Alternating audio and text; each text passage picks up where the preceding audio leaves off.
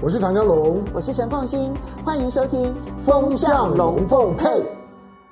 风向龙凤配，我是唐湘龙，我是陈凤欣，我来带风向，我来跟风向，免得你晕头转向。今天呢，全世界的风向都围绕着中美关系。嗯，当然，其实就从台湾的角度来讲呢，都牵涉到双英。对，不管是蔡英文到美国，或者是马英九到中国大陆去，其实双方的一举一动，它不是只有台湾两千三百万人关心，就我觉得全世界都关心，因为他们所传递出来的讯息，很可能牵动的是美中台。以及全世界究竟可能未来的状况、地缘政治的发展会是如何？所以今天我们当然是围绕在这些话题当中呢，来跟大家分析分享。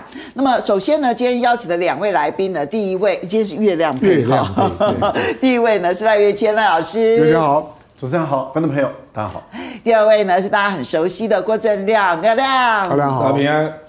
首先呢，我们先来从中国大陆的这个博鳌论坛开始说起。其实最近呢，大陆举行了几个大型的活动哈，一个是针对企业界的呃高峰论坛，中国发展高层论坛。好，然后另外一个很热闹哦，对对对对，五百企业，五百强企业哦，非常热闹。然后呢，另外呢就是博鳌论坛，这个是年度论坛，但是因为疫情的关系，其实用视讯的方式已经非常多年了。但是这一次的实体会议也是。李强上任之后第一次的国际大秀，哎，李强话讲的不错，注意听他讲话，我觉得哎接地气。哎，不是他他讲话的重点就是国家应该是要用和平的方式来解决啊，然后呢强调呢中国大陆呢绝对不会用战争的方式。殖民的方式来完成现代化，哈，看起来这一连串当中意有所指，指的难道是美国吗？好，接着我们其实就要来看哦，因为最近这一段期间，美国不断的表达希望拜习能够通电话，然后呢，希望呢，他美国的官员不管是布林肯、耶伦或者雷蒙多都可以访问中国大陆。可是呢，最近这一段期间，我们看到。华自强，他们确实已经有官员啊，就是他们的亚太驻青啊。那这个呃，华自强呢，现在人确实是在中国大陆访问，从香港、上海，然后人到了北京。可是也在这个时候，蔡英文访美，所以我们就看到说，大家很担心说，这里面因为他要见麦卡锡，嗯，所以会不会又升高了台海局势？现在。白宫啊，或者是他们的亚太驻青啊，就不断的强调说，你不要借口升高台海局势。《华尔街日报》这篇报道很有意思，他说呢，台湾总统到访美国，可能成为美中关系引爆点，在全世界呢都引发了很重要的一些讨论。所以，我们如何的去看待中国大陆解封之后，它的大元首外交年？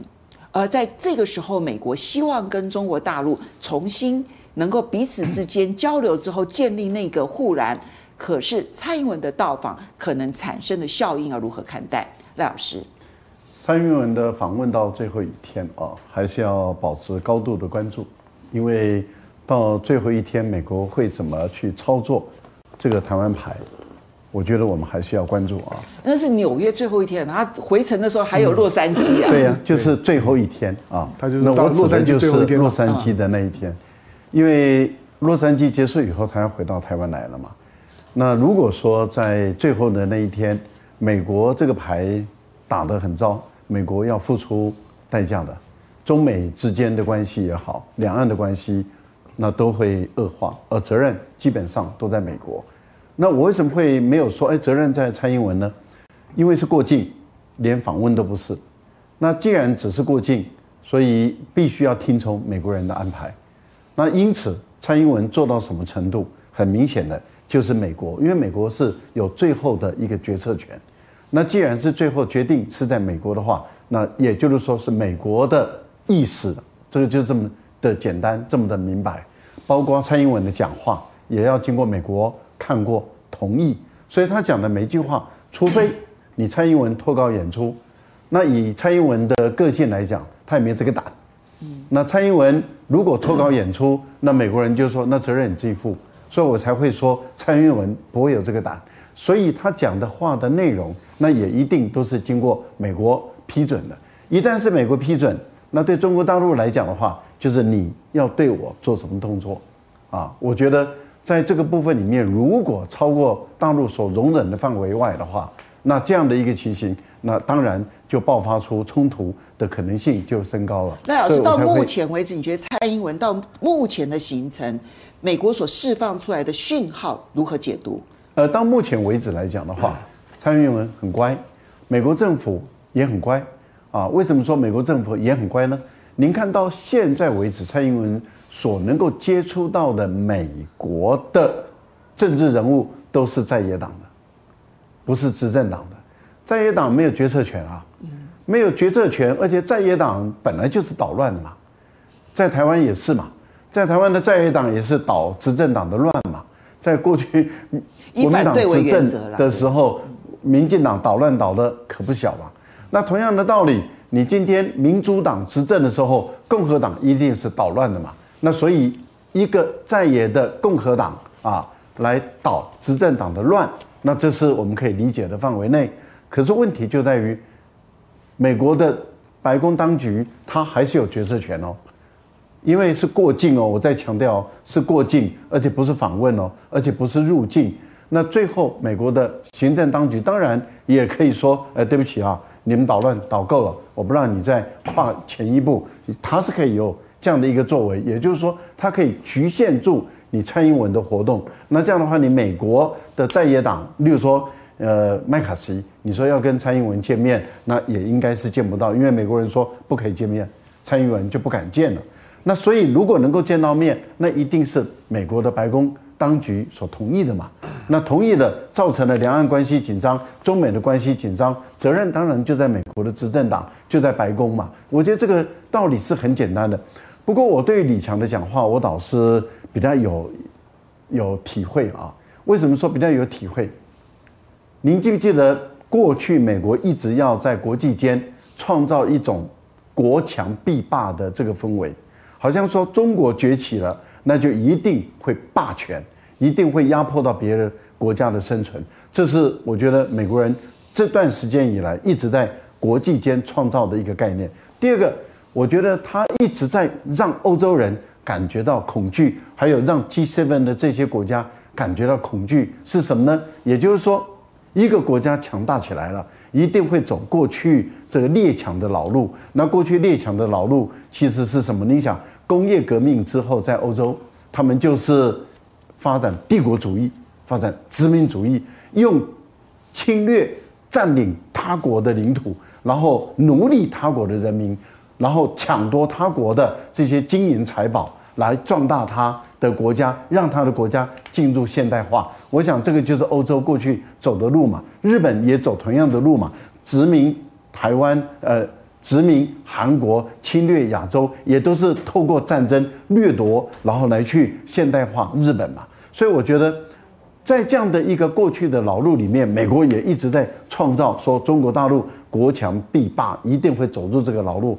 我觉得李强的这个讲话讲得好明白，中国是要发展，发展就需要和平，而且中国一旦需要和平的环境，更何况中国的文化、中国的历史、中国的传统没有欧美人的这样的一个情况，所以中国不会走透过战争来现代化的这条老路。中国人的现代化是靠着自己的努力，在和平的环境下达到现代化。我觉得李强这句话是意有所指，而且也要安绝大部分国家人的心。嗯，好。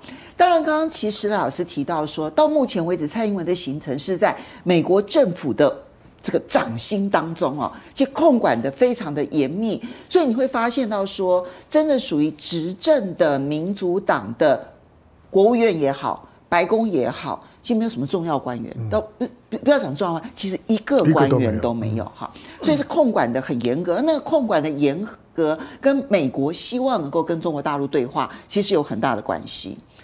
但是，所以看起来美国希望跟中国对话，可是另外一边我们却看到，在美国内部那个鹰派势力还是不得了的多哈。我们看到美国智库就直接点名了说，中美新冷战早就已经展开了。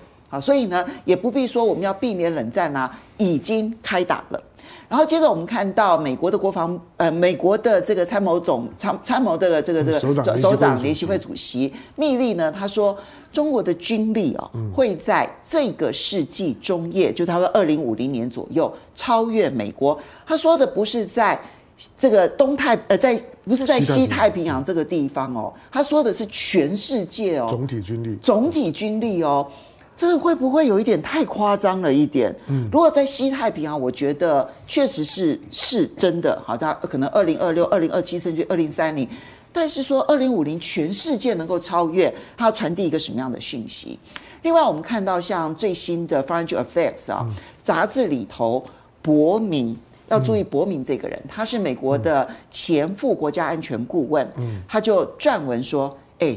你们现在都说中国大陆要做和平缔造者，我告诉你说没有没有没有，习近平真的在准备战争。全世界啊，不要以为他在搞和平，错，他真的在准备战争。世界要当真，所以一边美国传递了一个希望跟中国大陆对话的讯息，但另外一边其实内部铺天盖地的要将中国大陆妖魔化，要如何去解读在这一个环境之下的蔡英文之行的每一步。阿亮，不，你刚刚讲到了伯明啊，或者是传统基金会，那本来就偏共和党的啦。嗯，那至于密利啊，我觉得现任官员讲超过四年的事都不用信了，啊，跟他也没有关系啊，啊，那只是一个笼统的，也许是争取更大的一个军事的部署啊。不过蔡英文这次去纽约，我觉得，因为他在纽约是待了两天哦。所以他一定是有所预期了，因为我们一般一如果说真的有所谓民主党的官员去，一定是在纽约嘛，嗯，不可能去加州嘛，嗯，对不对？所以我觉得，比如说以民进党传统的关系，像这个白宫的坎贝尔，那是非常熟的朋友，对啊，印太事务的主任，对，还有比如说顾立雄刚在 AIT 总部见过雪曼副国务卿。这个完全是在可以见面的期待之内啊，你觉得他们事先有期待可以见得到？当然是啊，所以你没看到公布了一张照片，是萧美琴跟蔡英文在车里，然后萧美琴跟他做简报吗？哦，我认为一定有一些状况啊，比如说为什么到哈德逊研究所去演讲也变成闭门，连这个都是闭门的。可是那不是保守派的智库吗？哦，是啊，然后是。到下飞机的时候才确定这个行程，那到底有没有见到蓬佩奥？没有人知道。你有看到颁奖的镜头吗？没有。全球领袖奖的颁奖镜头，你有看到吗？没有。那本来大家预期是蓬佩奥要跟蔡英文大概是有三个人的座谈，嗯，是一个安全论坛，嗯，那你有看到画面吗？哦。所以这个画面是我们自己小心翼翼配合的，然后不让他做。我是昨天晚上啊。对啊，昨天晚上。那为什么没有画面呢？闭门呢？不，我的意思就是说，这个。那为什么要闭门？这个有这么这么这么需要？因为如果是在正常情况下，应该是坎贝尔应该也会去一下纽约吧？对。因为是那么好老的朋友，那搞不好那个现场虽然是共和党的场子，嗯，可是他多少也去一下吧。因为哈德逊虽然不是主流智库。可是，在保守派里面还算是知名智库嘛。嗯，那他已经避开华盛顿了，他他总总部是在华盛顿，他刻意到纽约去啊。那这样的情况之下，联邦级别的政府官员都不在啊，而且乔燕，乔燕去现场，竟然只有 New Jersey 的州长。嗯，对，是隔壁州哦。对，然后连纽约州的州长、纽约州长、纽约市长都不在，都不在啊。那。我我知道外交单位是很急在狂抠了，可是就是没有来。哦，比如说克莱迪卡也在隔壁啊，我我耶鲁就在隔壁啊。嗯，康乃狄克州到纽约到纽约市只要两个小时不到。我的宴会都开始了，我才在抠客人嘛。呃，不是事前就抠了。我认为就是，不，事实上我们看到纽约市长跟纽约州州长都没来。嗯，这个一定是民主党。有做某些指示啦，不然不至于这样嘛。我说实在话啊，那这个 New Jersey 的州长比较特殊，他以前当过驻德大使，嗯，哦，所以他他可能就是有一些特别的的关系啦。不管怎样，就是说我们只看到 New Jersey 的州长来，我讲的是民主党的官员嘛，嗯，那联邦级的都没有啊。那他为什么要待两天？一定本来预期今天会有一些人要见面所以昨天晚上是哈德逊他的演讲，然后办了一个安全的一个论坛，然后今天他可能预留了一些时间要碰面嘛，然后之后才要去中美洲嘛，不然他为什么会安排这样的行行程呢？所以我我是觉得很明显就是拜登就是这个苏利文跟王毅通完电话之后啊。然后在这三四天里面发生了某些事了。实际上，康达他取消了过境简报，那不是重要的，重要的是科比啊。对，因为白宫的这个安全事务的发言人他出来说，这个联邦级别的官员的会面没有安排。嗯，没有，而且他还用英文讲得非常准确啊。他说是 transit 不是 visit，嗯，而且是 private。嗯，对。他他一度曾经说错，说成访问。结果后来马上改口，就是全省对，就是过境嘛，对，而且立刻又说是纯属私人性质，对，没错，对，所以所以我觉得就是这三四天到底美国美国内部，我估计一定是拜登政府有不同的意见嘛，嗯，所以他们要定调嘛，嗯，那后来定调在康达取消记者会是台湾时间的三月二十八号哦，嗯，对，因为是美国的三二七嘛，没错，那等于是蔡英文去的前一天呢，前一天，对不对？然后哈德逊到底那个演讲跟蓬佩奥会不会见面？登上了飞机都不说，嗯，直到纽约下飞机，然后才确定有这个行程，而且确定有这个行程还是闭门。对。那我我们这样讲哈，就是说他这么急着要跟中国大陆修好，然后拿蔡英文的行程的全面管控来跟中国大陆示好吗？当然是这样啊，因为。那个苏立文跟王毅对外也没有讲他们谈了什么，可是只留了一句话，说等蔡英文回台湾再说吧。嗯，那这句话给人家的感觉就是中方要看美国这两大概十天吧。那我们可以大胆假设，蔡英文方就我们大胆假设说，苏立文他承诺了一些事情，但是中国大陆。不愿意相信这个承诺是不是真的？当然是这样。所以等到你结束之后，我再来看。这个这个是合理的，因为美国常常跳票嘛。呃，所以重点不是康达取消过境简报，而是康达也办了。康达不愿意接受提问啊，这个才是重点。因为人家对康达没有兴趣，对，人家有兴趣的是你到底跟王毅谈了什么。嗯，这个可能康达不便回答了，就是这样。好，所以香龙你怎么去看待？这一次蔡英文的行程，其实大家背后其实要观察的是中美角力。这个中美角力的过程当中，你会发现蔡英文是处处自我压抑哦，也有美方的压抑，也有他自我的压抑。美方的压抑就很简单嘛，就是你看到说联邦的官员没有一个来跟蔡英文见面，好，这是这个美国的政府的压力。可是呢，他自我的压抑就是我连。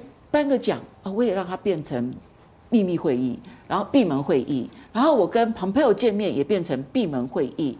你觉得他在考？而且蓬佩奥事后没有受访，嗯，也没有记者会。你其在过去哦，这所有的过境，只要在纽约的过境，一定是大做文章。对对，因为只要在纽约的过境，他就可以凸显出，哎呀，我这个台美之间的关系有多好多好。但这一次。没有逮住任何的机会去大大做文章，哎，你怎么看？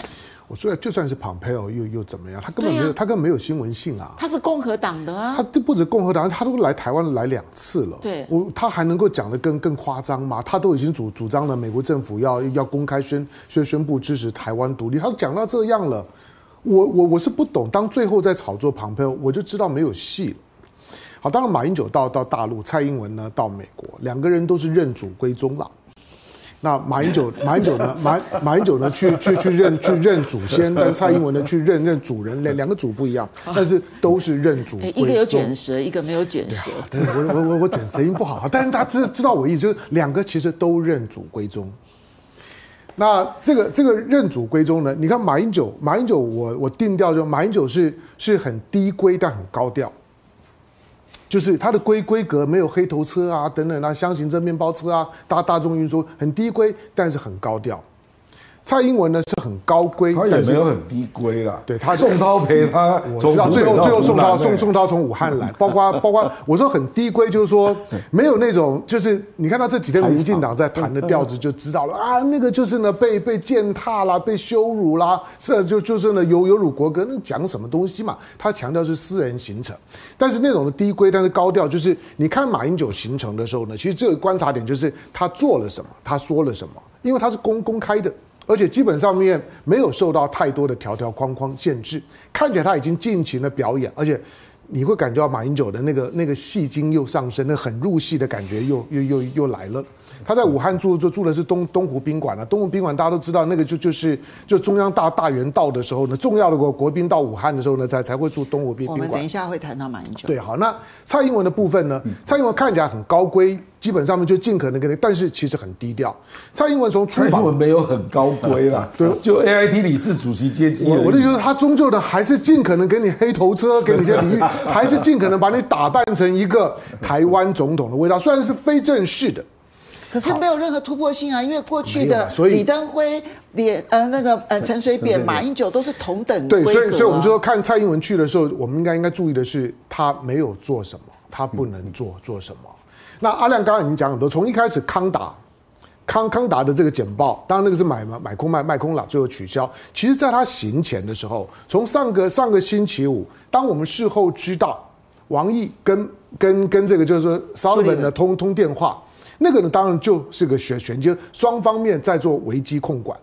那中美台呢，三边呢都在调整自己的红红线，各自都有底线要守。我有我要的，你有你要。但是在各自底线的情况之下，双边呢两个马英九跟蔡英文出访的情况，如何去调整底线？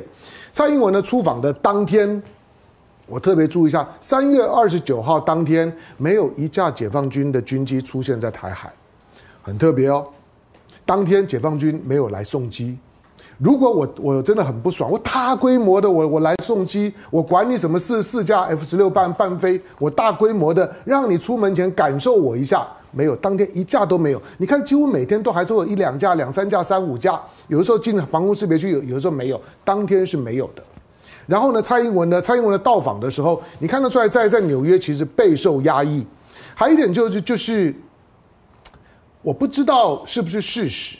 蔡英文的三月二十九号出访，你知道我们刚刚提到呢，大陆办很多的 party 嘛，大陆办呢办中国发展高层论论坛，要五百大企业才能够接进来，要库克啦、李在镕通通都到了，所以你看到马云也回来了，嗯，那个很重要，那个那个那个对大陆的对大陆今年来是非常重要的的讯号。不过他是李强的好朋友了，对他他他他回他回来，而且回来了之后呢，阿里巴巴马上呢就就改组，那个呢大概都都是一挂的，就民营事业的要松绑这些事情，在这次讯号很清楚。可是美国也有 party 啊，你知道美国在办民主峰会，蔡英文过境的时候正在办民民民主峰会，蔡英文可能不不知道，人家洪都拉斯都参加了。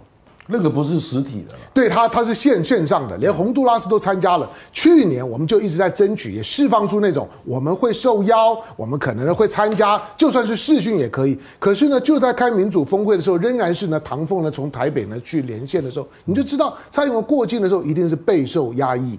那到底会压抑到到到怎么样地步？我觉得这有个观察点了，就是看蔡英文回来了之后呢，中美之间的下一动。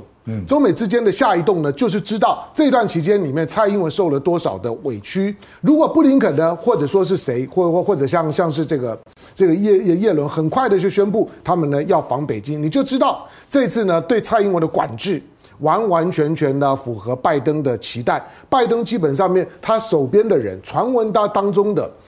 不要说呢，不要说，不要说原来呢，原原来想象当中的像商务部部长，甚至于传闻当中的贺锦丽，之前绿媒一直暗示就是可能会有很高规的，高在哪哪里，就是隔壁州的州州长而已。昨天在蔡英文要晚宴之前的时候，绿媒都还释放出那今天晚宴将有美国重要政要，我在想说是怎么样的政要，结果那个政要是州长，但我也不知道州长并并不重要，我只是说就跟大家想的不一样，连哈德逊这种的研究所里面。庞佩奥本来就是里面的顾问，庞佩奥在台湾都没有戏，大家都不跟了，去美国还有戏吗？你能够讲讲些什么？就连庞佩奥都这么的低调，那你就就知道蔡英文这次的过境，除了最后的看点跟麦卡锡见面那一幕之外，不用看了。我觉得，我觉得你这样讲的过程当中，我觉得好像有一个画面这样子，感觉上面就是拜登呢，他捧着蔡英文的行程这一趟行程，然后给习近平看说，你觉得这一盘菜还好吃吗？如果好吃的话，我们通个电话吧。是啊，好像有这样的一个味道。你刚刚不是讲示好吗？嗯，你刚刚自己都讲了，对啊。好，来，我们先谢谢几位好朋友。Easy Me，谢谢你的抖内。他说，川普今天被起诉了，美国历史上的第一位共和党居然还有闲工夫去跟蔡英文唱戏，内战都快开打了。我我觉得很快的问一下，这样你觉得会有内战吗？在美国？我觉得用这个罪名来起诉川普是帮他大忙啊。哦，因为封口费可不可以用竞选募款来开支啊？这个有灰色地带。嗯，好。来，瑞 K，谢谢你的抖内。他说啊，香龙，你讲话实在太幽默风趣了。今天早上没有龙行天下，感觉孤单寂寞冷。谢谢祝福四位。我我补充一下刚刚问的那个，分阿亮刚刚讲的，我觉得重点不在川普被起诉，嗯，而是那个 AV 女优在未来这一年曝光率会很高。嗯，我告诉他，选举的时候一定会有很多人去找那个 AV 女优呢，把那个过程巨细靡遗的讲给大的大家听，那是选举的。把那个香龙啊。嗯川普是委给那个律师处理，没有错啊，没有错。然后律师后来开价十三万美元嘛，嗯、所以川普就可以说他整个过程他不清楚，结果他还被起诉。对因为重点其实已经不是川普，而是要那个八卦。OK。好，来，林大明，谢谢你的抖内。他说想请教两位嘉宾有关于美国想要进抖音的问题。他真的没有想到，为了进抖音，美国真的是连 VPN 都要管。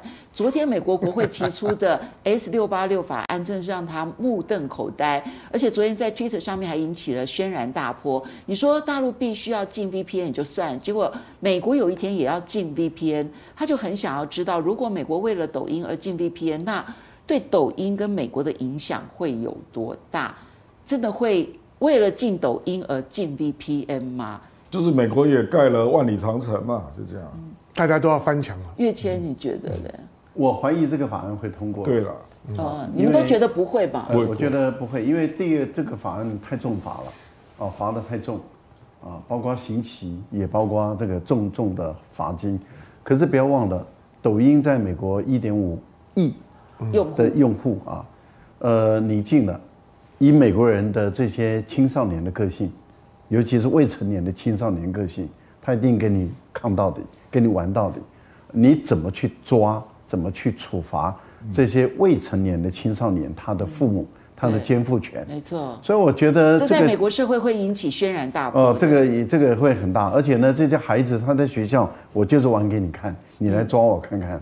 我觉得这种个性会会整个推翻美国的政府了。我们可以再观察。美国的政府不敢通过这个法，也无法这个法案，这个法案会有美国很明显的违宪的问问问题。对，就是，OK，就是宪法第一第一修正案的问题。对。第二个，你看到美国的年最最近抖音哦，我不知道大家有有有没有看 T TikTok 的排行？最近 TikTok 当中最夯的影片啊，最夯的。都是在嘲笑众议员的影片，对，那个嘲笑众议员影片随随便做剪一剪之后呢，都是几百万，嗯，所以大家都在发众议员财，就嘲笑众议员成为最夯，就年轻人跟这众议员的世代差距非常大，变成全美国都认识的周受之。这件事情我们可以再观察后续的现象，因为现在美国虽然在国会里头的嗯。反对禁抖音的人数并不多，可是这个声音突然已经出现了。我觉得跟抖音这一票的，这个放心，我给你一点民调了啊，因为美国没有使用抖音的还是超过使用的嘛。对，没错。美国人口是三点三亿嘛，对不对？对。所以反对的，就支持把它禁掉的都是没使用过。对，四十一趴。然后十八到三十三岁有六十一趴是反对。这就是大问题，对这也是民主党现在最怕的一件事情。对，因为民主党的年轻选民是比共和党多的，多很多，所以你干嘛砸自己的脚？嗯，所以这件事情我们还要再观察。我不认为民主党真的有这个胆量敢去进，因为对他的这个选情影响太大了。好，接下来我们再来看到的就是马英九。马英九昨天呢会了，呃，这个会了宋涛，然后呢，宋涛这现在看到的报道是说。宋涛呢，带习近平传达了两岸同胞一家亲，然后同时也看到宋涛呢就要陪伴着马英九，就整个的这个返乡剧组，然后宋涛就要一路跟随陪呃一路陪伴嘛哈。然后呢，当然这一次马英九有几个重要的亮点，包括了在呃南京中山陵的时候呢，高喊中华民国，而且自称自己是前总统，同时呢也题字和平奋斗振兴中华。他也提到了两岸中国人，呃和平是两岸中国人共同必须要负担的责任。好，这件事情，所以我先请教一下月谦，你怎么看马英九这一趟到目前为止？包括了马英九的表现，也包括了中国大陆跟他的对待，还有民进党的反应，你究竟如何看待？因为我们看到民进党的这个邱泰山说：“哎呀，你看这个行程好像对于马英九啊有亏待呀，那马英九的那个忍受力好像蛮高的，你怎么看待？”哦，我觉得邱泰山太酸了啊，他的酸葡萄心里解露无遗，因为到目前为止。呃，台湾的陆委会也好，海基会也好，它的功能几乎全部都停摆啊。那也就是因为大陆把他们就冻在那个地方，所以他们呃几乎没有工作可以做。不过薪水照拿了，他们的人民的血汗钱还是真的蛮可惜的啊。不过如果就我的经验，呃，我两次到大陆去有见到习近平啊。那两次都有见到的时候，我就大概比较在我个人的经验中，大概比较能够了解一些大陆的一些规矩啊。呃，当宋涛开始全程陪马英九的时候，呃，因为我那个时候是夏志军啊，呃呃张志军，对不起，张志军，张志军也全程的陪我们啊，在酒店啊，在饭店里面也住了好几天哦，整整四天。啊，然后到最后跟习近平有了一个会面啊。你们那是一整个团吗？哎，我们是整个团，那我们都都集中住在一个饭店里面，然后张志军也有住到饭店里面来，那陪了大家四天啊。那到最后那有一个行程，那也跟啊习近平就见了面了啊，那么也聆听了啊两位领导人就是他们的一个对话啊。呃，我个人的看法是这样子，我觉得当宋涛到了湖南这个地方开始陪马英九，呃，我觉得这个就已经而且带了口信来了，啊，我觉得这个这代表什么呢？代表这个两边的关系，而且重视的程度已经拉到相当的一个高度了啊。那不排除我个人的推断啊，我个人推断就不能排除。马英九在回程最后的时候可能会到上海嘛，嗯，会到复旦大学。对对，他最后一站在复旦。是那王沪宁啊，王沪宁到上海跟马英九见面的可能性，我觉得应该是蛮高的。嗯，也是他教过的母校。对，我觉得应该是蛮高的哦。那这样的一个情况，等于是说啊，这个双方啊，我觉得也建立了一个平台，这个平台是可以通话、可以对话的一个平台。这个平台是有助于缓和两岸的紧张局势，也就是说，民进党当局再怎么闹，但是台湾还是有一股力量，他会向美国人说：“不，我们有我们自己的想法，我们并不完全啊像民进党一样说啊，都美国人讲的话都不能怀疑，美国人那个要我们做的事都必须必须要做。”我觉得马英九到大陆去的时候，这一趟有。间接的跟美国人放出这样一些讯号，说我们有我们的想法，我们有我们的主张，而我们是主张两岸和平的。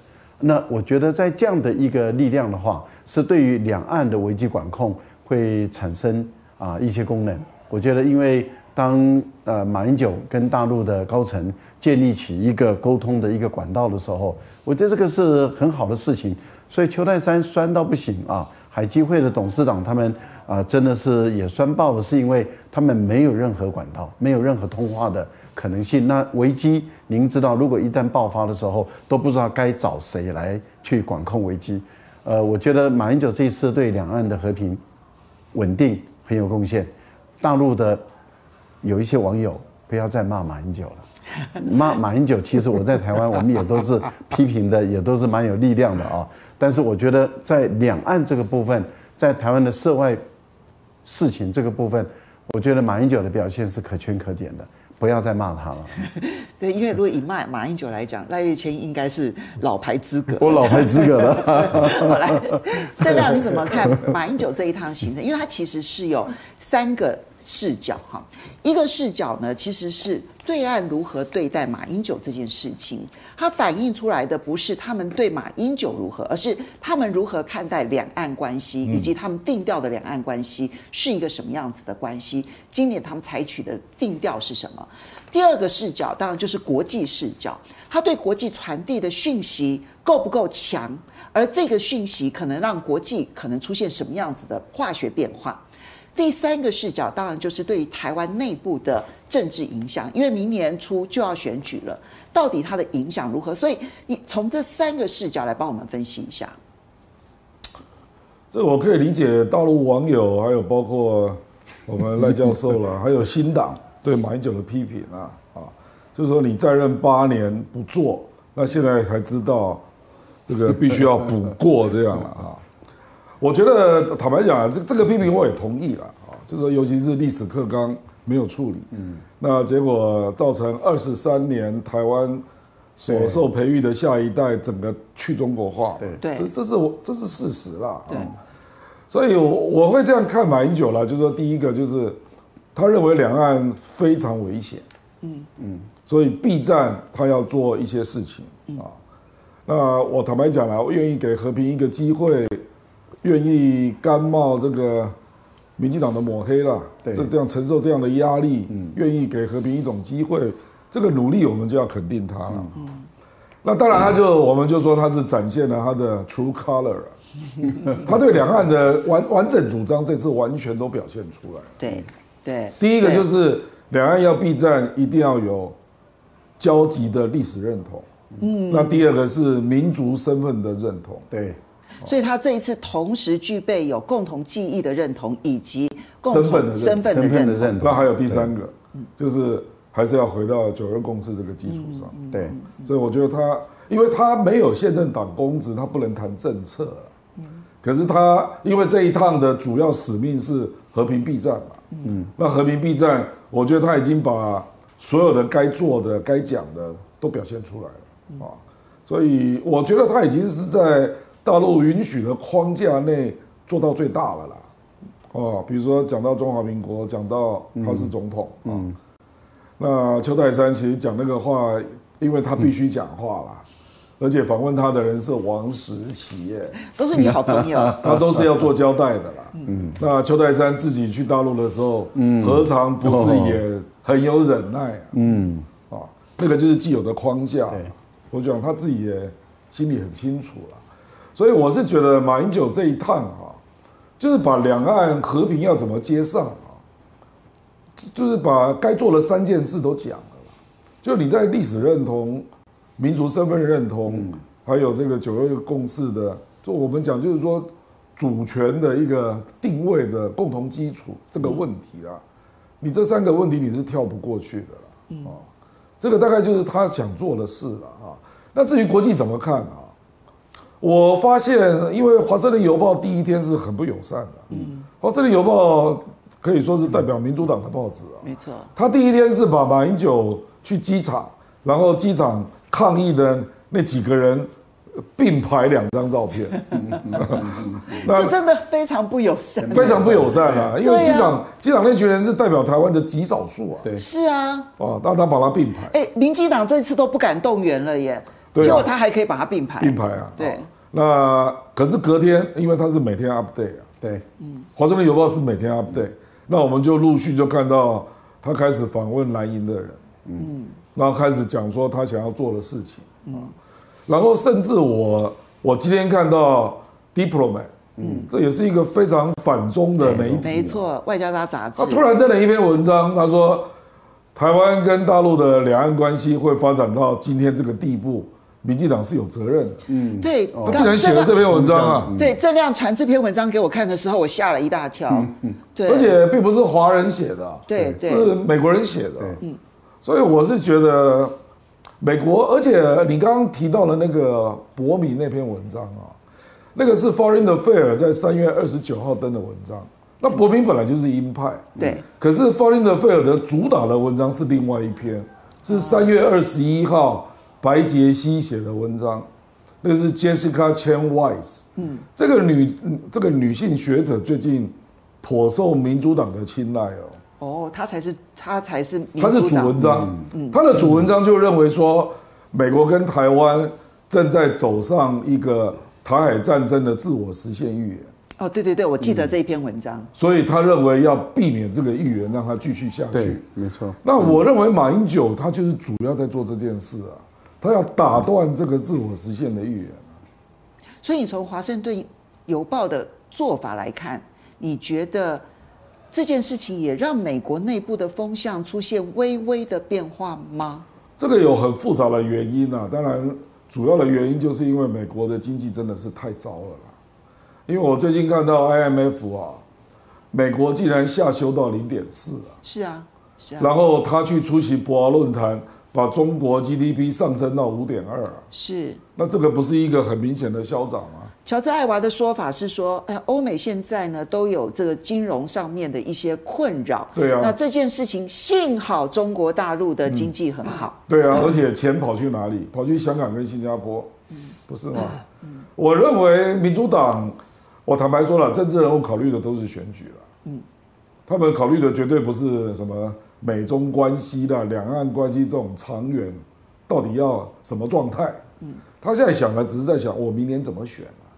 那它会影响明年美国，呃，今年年底一直到明年，美国对于台湾选举的看法，或者是台湾内部的选举会受到什么影响？因为你是民主党是执政党嘛，他要反中拼飙车是绝对拼不赢共和党的啦，因为共和党不用负责任嘛。那民主党要去，所以我觉得民主党现在在开始在思考，就是说我立场是反中，可是我也要得到美中合作的利益。嗯。这样他才会得分。嗯，所以他现在想要酝酿一些美中合作的可能项目。因为美中合作的利益是由执政者收割。对对，所以我觉得他们现在在计算这件事啊。嗯，那计算这件事，当然就说啊，反正选举前啊，先让两岸不要出事了。哦，我跟你讲，政治人物眼睛能够看到一年，就不就要肯肯定他了了。好，那明年十一月美国就要选举。对呀。香龙，你怎么看马英九这一趟行程？马英九，当然你看他的，我我觉得他基本上这个人的一致性很高啊。那不管你喜不喜欢他，他最少二零零八年上来了之后，干了件事儿，就是很快的呢就把通用拼音跟汉语拼音的争议就解决了。他说呢，采用汉汉语拼音，这是他二零零八年上台之后做的第一件事。好，之后当然因为因为从从从太阳花开开始啊，他反复骂等到最后，当课刚要修改的时候呢，马英九的已经没有政治力量力量，已经推推推不动了。这个包括已经已经过过世的王小波啊等等，其实呢也也都都谈过，因为政治动能没没有了，没有办法做了。好，那让我插播一下，你说新闻刚出来，嗯，昨天蓬佩奥没去。没有去的，对啊，你看多多多不给他面子，那那真是太不给他面，太不给蔡英文。你也就知道这这次美国的美国的美国对蔡英文的限限限限制，美美国美国对蔡英文的限制是超乎想象的。那超乎想象也就预告着，在这一次呢双英的行程结束之后，我认为中美之间会回到去年十一月十四号巴厘岛。的那个就是习拜会的那个框架里面，那个框架里面呢，除了大家对于呢一个中国的表述的方式的具体化之外，另外就是要要设护栏，要管控分歧。那这次的出访，我我觉得美国在对蔡英文的管控分歧这件事情上面，我认为大陆应该会给予正面评价。到现在了，但还没有完，我相信大陆会给予正面评价。如果正面评价的话，中美之间大概也会有一波的小小阳春。毕竟眼前。眼前的气氛对美国来讲，我觉得并并不好。除了美国最近状况很多选举的因素、金融的因素之外，相反的，你看到亚洲啊，光最近的博鳌论论坛跟刚刚讲的，就是世界五百强的这个，就中国中国发展高高层论论坛。你看到东盟的秘书长来，你看到 IMF 的总裁来。刚刚讲的乔乔治艾娃，IMF 是美国养的，真的，嗯，IMF 是美国养的。当初要提名乔治艾娃，美国怎么搞搞他？就是基本上面的乔治 乔乔治艾娃要要接总裁是不断的被清算的，不断被斗争的。乔治艾娃这个时候呢，去参加这两场论坛，还发表呢 他扮演的 keynote speaker 发表居民的演演说。然后你看到接之后，不管是呢，不管是安安华也好，马来西亚也好，不管是李显龙也好，都到。刚刚我们在在谈抖音啊，其实要不要进抖音啊，不是看那些众议员，要不要进抖音啊，看两个人，看手上抓着 iPhone 的库克，看手上呢抓抓抓着 Samsung 的李在镕，这两个人进才有用啊，因为都要在他的诶，主要都要在在他的商商商店里面啊，他商店不准下下载就成功了。嗯、那如果说今天地球上面的所有的手手机，要不然就是 iPhone 系统，要要不然就是就就是 Android 一些系统。Samsung 第一大跟第二大，如果都还在大陆，你认为你要抖音怎么进入？小龙，你对技术实在不够了解。你说抖音可以从 PC 直接下载？对了，我说我说在手机上面了，你在你在手机上面，你都是要从商商店里面去下载嘛。当然，或者是你要直接的去搭载。所以关键的其实在这个部部分。所以你看到当这些的企业家他们都在都在往往往大陆移动的时候，而且。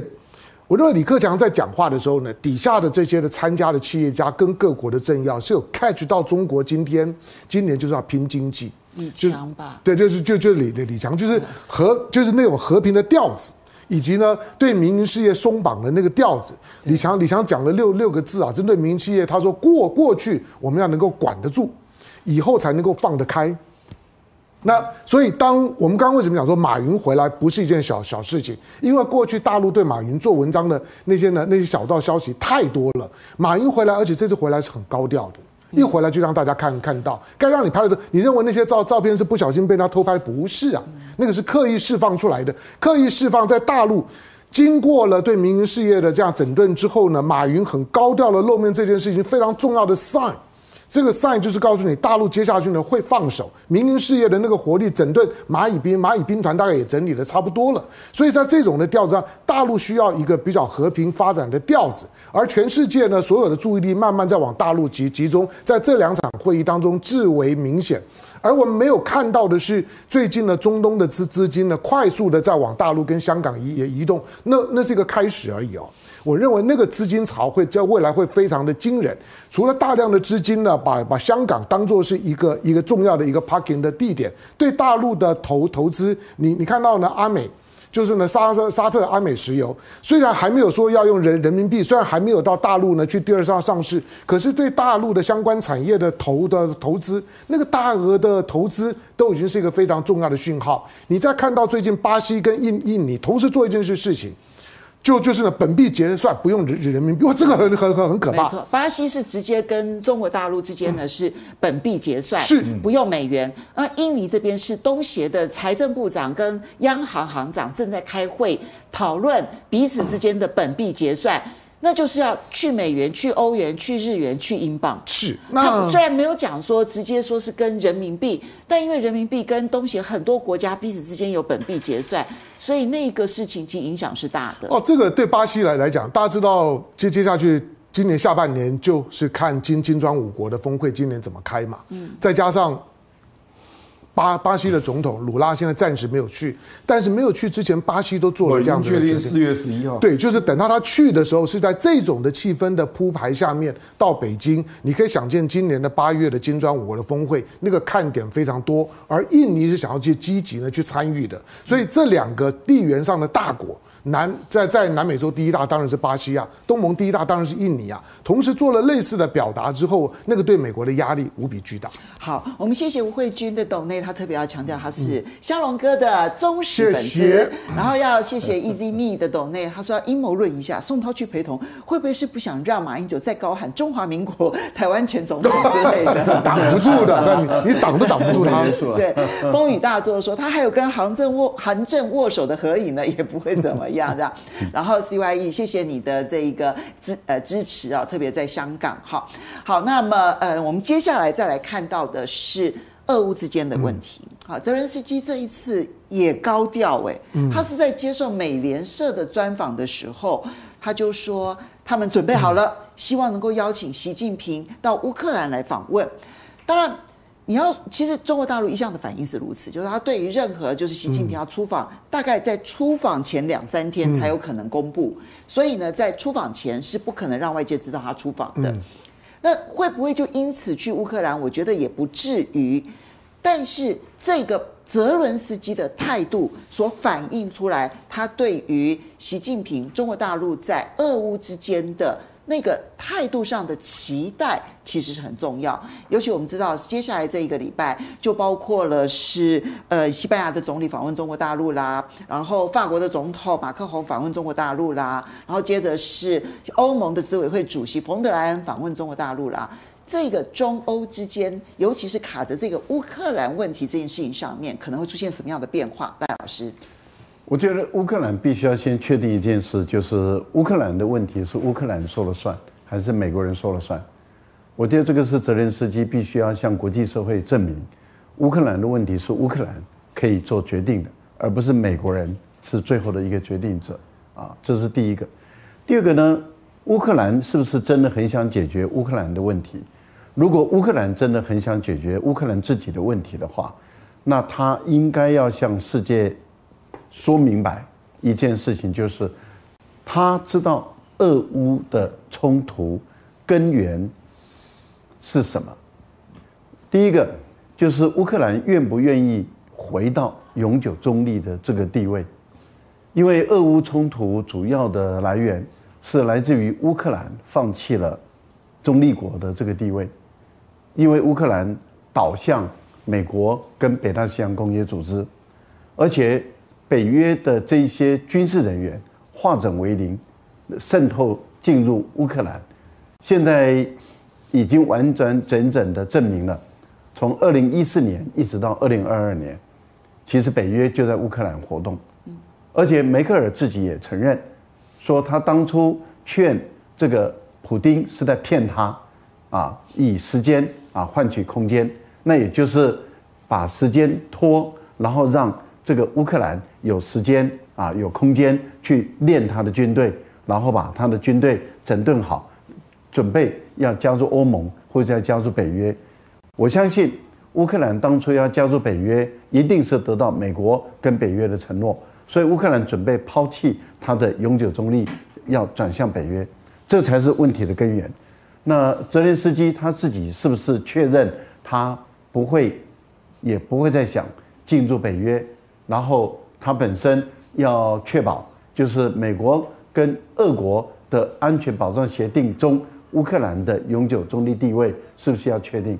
我觉得如果泽连斯基能够这么明白的看到这一点事情的话，那习近平到乌克兰访问的可能性就存在了。但是如果不是的话，那习近平怎么会到乌克兰去访问呢？那当然了，那不可能的事情嘛。但是问题是中国大陆现在在俄乌之间的那个和平角色这件事情上面，似乎看起来虽然一开始西方都嘲笑，然后都看衰，但问题是现在至少连泽伦斯基他都必须要很认真的来面对啦。俄国支持，那我们也现在也看到美国的智库也有美国的很多人，更多的人已经站出来说。啊，至少可以利用这十二点的这个基础上，先寻求停战嘛。对，你看停战已经变成欧洲的声音，也变成美国部分人的声音。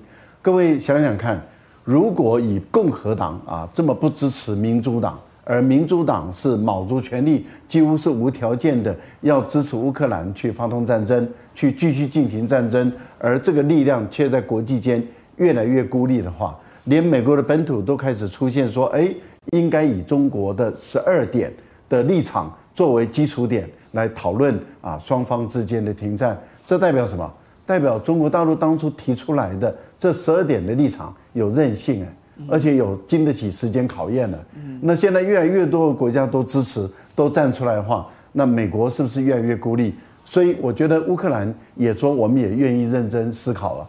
我觉得乌克兰到这个表态。那就是代表说，他也回到实际面，说，哎，从这个立场来。可是问题就在于，乌克兰本身，如果他自己本身，他说我要停战，这样的情形下，要这么明确的表达这样的一个讯号，才能够制止美国一直要乌克兰打下去的这个非正当性。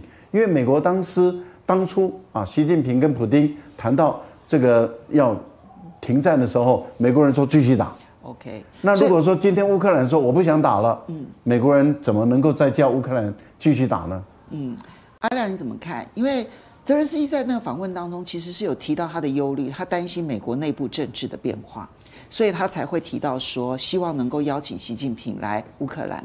我觉得这两件事情是联动的，所以你怎么来看待？你刚刚对蔡英文过境美国，你就没有把蔡英文看得那么重要，那现在怎么把泽伦斯基看得那么重要呢？事实上，这个就是广义的美国向中国示好的做法嘛。你是说？他们授权泽伦斯基，泽伦斯基怎么会有自主权呢？怎么可能嘛？他完全依赖美国，哎，比台湾还要严重啊！哇，那他的傀儡化就更严重了。本来就完全傀儡啊，什么傀儡化？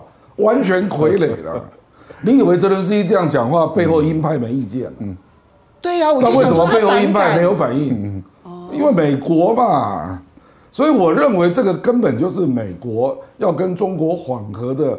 全球布局的动作，就包括我某种程度的接纳你的十二点立场，然后我们大家一起坐下来谈停火。包括对台湾的议题啊，就台湾要节制啊，乌克兰你这个恐怕打不下去了，我接下来也不方便 再支持你了，因为乌克兰去年通过了那个包裹预算四百五十亿美元，今年夏天就到期了嘛，对，所以到期了，那你眼看着这个众议院麦麦卡锡就是不要有新的大笔预算嘛。嗯，而且美国最近的新闻都不断抛出啊，说哎呀，美国的零件不够啊，所以这个炮弹的生产量不如预期啊，嗯，不断的在抛这种消息，然后彭博也是在几天前写那个社论，对，说美国跟欧洲应该要注意中国的乌克兰的方案，对，嗯，没错，我觉得这个这个不是在讨论泽伦斯基怎么会突然做这动作嘛。而是应该要讨论是美国在做一个全球的布局嘛？